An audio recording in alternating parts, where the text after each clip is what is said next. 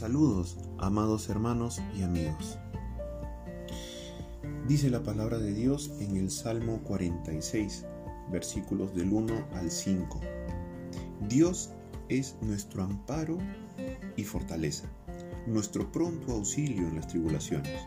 Por tanto, no temeremos, aunque la tierra sea removida y se traspasen los montes al corazón del mar, aunque bramen y se turben sus aguas y tiemblen los montes a causa de su graveza. Del río, sus corrientes alegran la ciudad de Dios, el santuario de las moradas del Altísimo. Dios está en medio de ella, no será conmovida. Dios la ayudará al clarear la mañana. Bendito sea el nombre de nuestro Señor.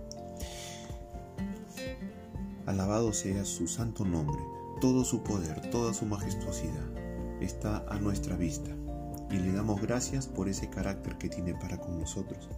Él es nuestro amparo y nuestra fortaleza y en nuestras tribulaciones Él es nuestro pronto auxilio.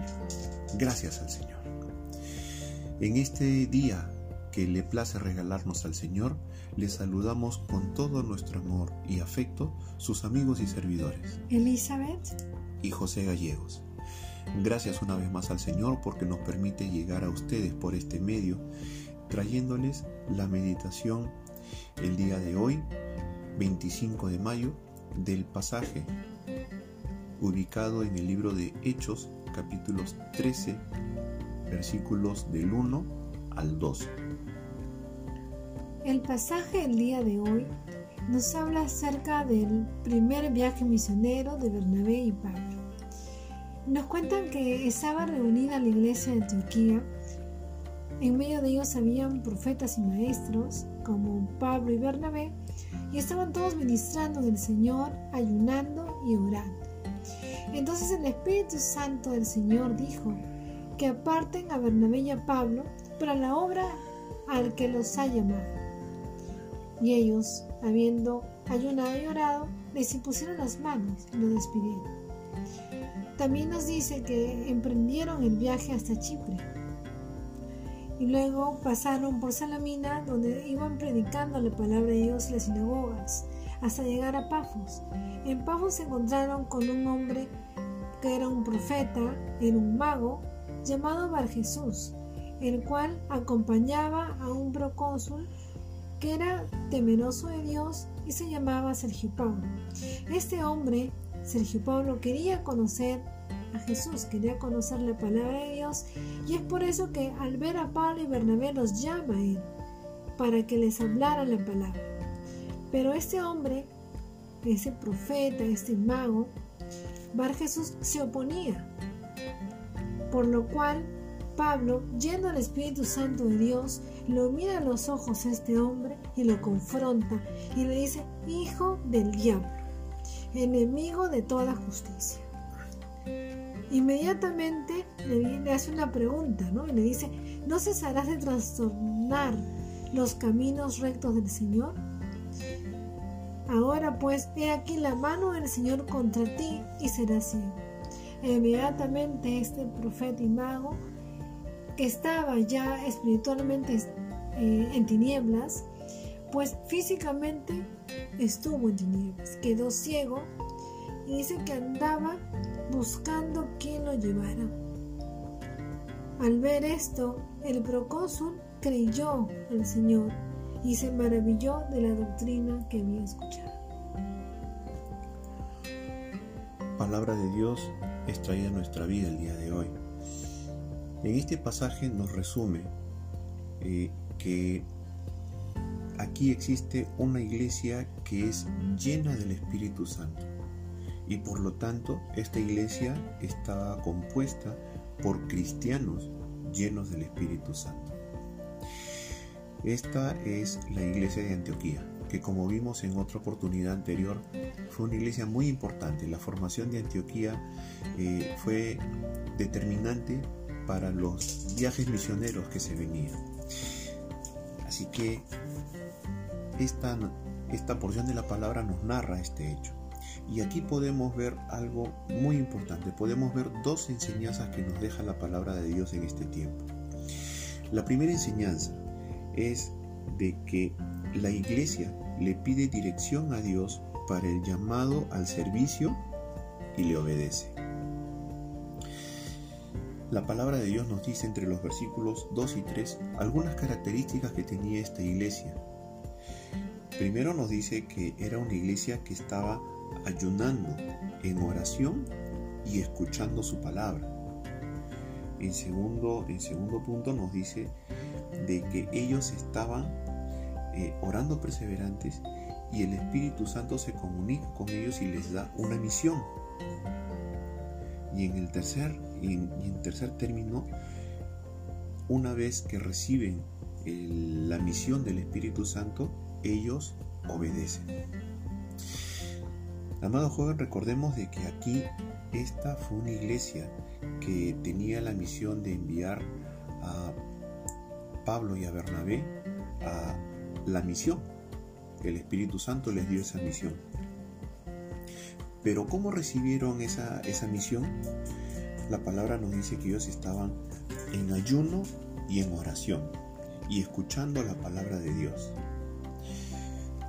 Amado joven, en este tiempo estamos llamados a hacer o a escuchar la palabra de Dios, buscar el rostro de Dios para ver qué cosa es lo que nos dice Él en este tiempo. De la misma manera, la iglesia de Antioquía estaba ayunando y orando. Y el Señor en, ese ayuno, en esa oración, en ese escuchar su palabra, les confirma. Estaban todos unánimes, estaban todos unidos en un mismo sentir, en una misma fe. Y la consecuencia de todo esto es que aún habiéndole revelado eh, el Espíritu Santo la misión, ellos seguían orando y seguían ayunando.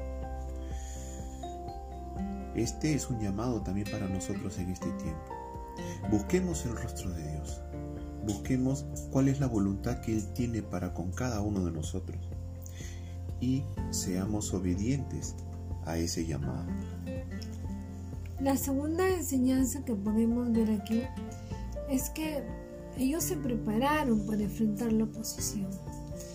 El estar lleno del Espíritu Santo de Dios y el estar en comunión con Dios a través de sus disciplinas como el ayuno, la oración y escuchar la palabra de Dios, los preparó a todos ellos, en especialmente a Bernabé y a Pablo, para poder enfrentar esa oposición que tuvieron directamente del diablo, la cual se manifestaba a través de este mago falso profeta llamado Bar Jesús. Dice la palabra de Dios en el versículo 9 de este pasaje que Pablo estaba lleno del Espíritu Santo y lo miró a los ojos a este hombre y lo enfrentó e hizo quedarse ciego. Y acá podemos ver cómo el poder de Dios es mucho más grande que cualquier poder que pueda existir. Si bien sabemos que el enemigo Satanás se levanta y es poderoso, tenemos que recordar que nuestro Dios es un Dios todopoderoso, que no hay nadie que lo pueda vencer. Y si nosotros estamos llenos de Él, en plena comunión con Él, vamos a poder vencer. Así que animémonos a poder estar llenos del Espíritu Santo, a poder caminar con el Señor, a poder estar preparados para enfrentar cualquier oposición, sabiendo de que cuando Dios nos llama, cuando Dios nos escoge para alguna misión, Él está delante y atrás de cada uno de nosotros. Y que esa misión no es propiamente nuestra, es la misión de Dios. Él es el que llama, quien capacita y quien también está ahí gobernando y guiando a quien Él ha escogido.